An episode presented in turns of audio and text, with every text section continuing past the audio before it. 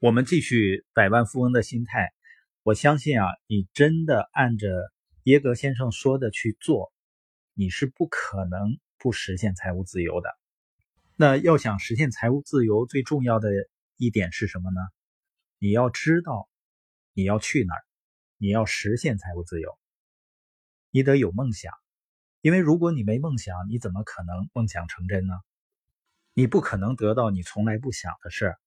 而且你要问清楚，我为什么要赚更多的钱？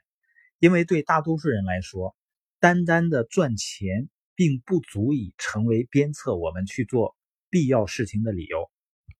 人有的时候很会欺骗自己的，你会感觉呢，好像比上不足，比下有余，或者呢，你觉得好像也够了，所以晃晃荡荡一年又一年的就过去了。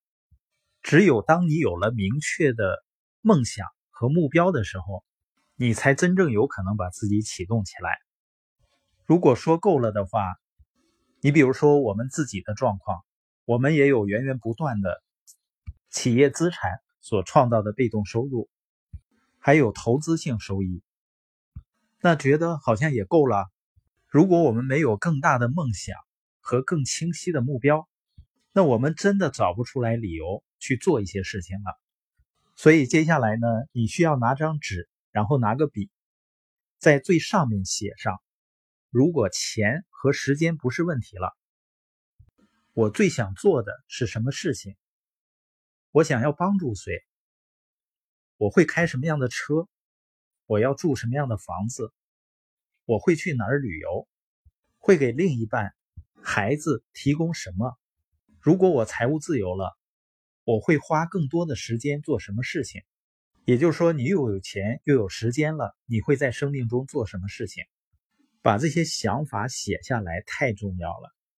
当我们把某些想法写在纸上的时候，你就会产生一种心理承诺。只要我们没有写下目标和梦想，我们就会给自己找借口。你会觉得呢，自己也不是那么想要那些东西。但是，当你一旦把梦想、目标写下来，我们就没有办法再欺骗自己了。把目标写下来，除了避免欺骗自己以外呢，它还让我们的专注点专注在目标上，对目标做出承诺。只有我们重视自己的目标了，我们才有可能把时间精力拿出来去达成目标。就像美国抗疫表现很失败，从我的角度来看呢，最重要的是特朗普的态度，他从一开始。到现在，哪怕已经死了那么多人了，他还没有把它当成最重要的事情来对待。作为一个国家的领导人，当他的态度含糊的时候，就会在他的民众中产生混淆。对于我们每一个人的人生目标也是这样。如果我们不能够用心和认真的对待我们的目标，它根本就无法实现的。当你把目标设定好。比如说，三年或者五年，你要买或者换一个房子，你需要确定实现这个目标所需要的钱，然后你的生意达到什么规模，能够赚到这些钱，都写上具体的日期，然后每天去看它。很多人呢，他担心我设定了目标，我到时无法按时完成怎么办？我在发展生意的过程中呢，经常会在大会上。啊，甚至上千人的会议上，我会谈到我未来几年的目标。比如我喊的第一个大的目标，就是在零七年要完成高级经理。但到了零七年呢，我并没有达成，那又怎么样呢？实际上，对于别人来说，没有几个人那么在意你的目标是否达成。你就要像拍掉灰尘那样把它拍掉就是了，然后再设定一个时间，设定一个期限。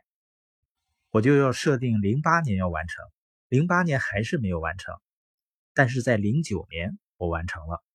试想想，如果我没有一个零七年要完成高级经理的目标，也许到现在还没有完成呢。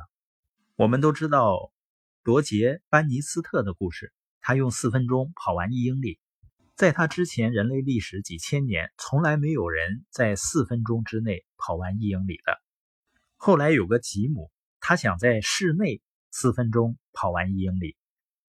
但他个头很矮，所有人都觉得他不可能。他给自己设定一个目标，要成为第一个打破室内一英里记录的人。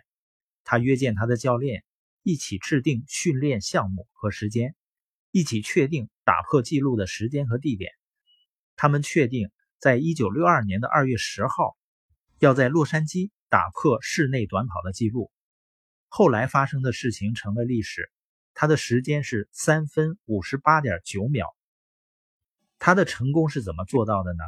他订立了一个目标，他计算达到目标所需要的时间，决定要付出什么代价，定下一个要达至成功的计划，然后不停的实施这个计划。吉姆的故事告诉我们：你不仅需要有目标，你还需要愿意做出牺牲。也就是为了实现你的梦想，你还要把你愿意放弃的东西写下来。为了明天你能得到的某样东西，你在今天通常需要舍弃这样的东西。像我和我爱人呢，非常喜欢旅游，也喜欢看电影，但是我们在上高级经理之前是没有一次旅游的。那实现了目标以后呢，我们就可以。在边旅游的时候，还能够获得被动收入。我们甚至可以每天都看电影，有更多的时间能够陪伴家人，能够去到世界各地。这就是我们当时努力奋斗的目标。但是在这个过程中，我们先放弃了这些东西。所以，如果你想要有更多的自由的时间，你要先减少你的自由时间。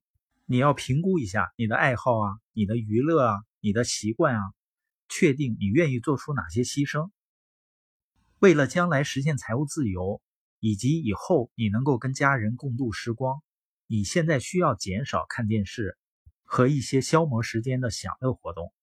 所以今天再给大家留一个作业，你在纸上写上：当钱和时间不是问题了，你最想实现的十件事情，最想离开的十个现状。